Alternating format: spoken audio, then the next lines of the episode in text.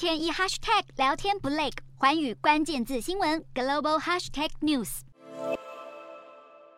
南韩军方表示，北韩二十五号朝日本海试射了一枚弹道飞弹。日本防卫大臣冰田靖一表示，这枚短程弹道飞弹最高高度五十公里左右，飞行距离约四百公里，估计落入日本专属经济区外。日方研判弹道飞弹有可能是难以追踪的变轨飞行，目前还在搜集相关资讯。日本政府也已透过位于中国北京的大使馆管道向北韩提出抗议。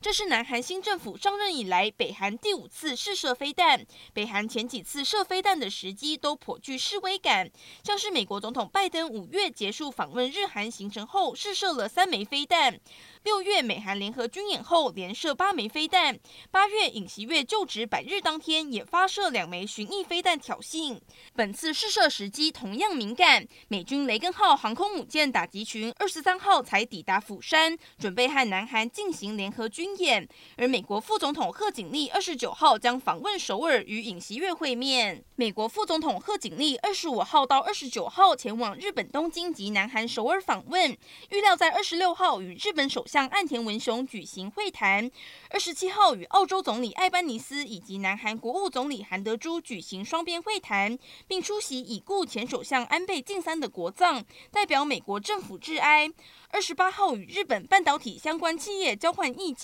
并造访位于神奈川县的美国海军横须贺基地。二十九号前往南韩首尔与总统尹锡悦举行会谈。除了美韩同盟和朝鲜半岛议题之外，台海和平稳定也将是会谈的重要议题。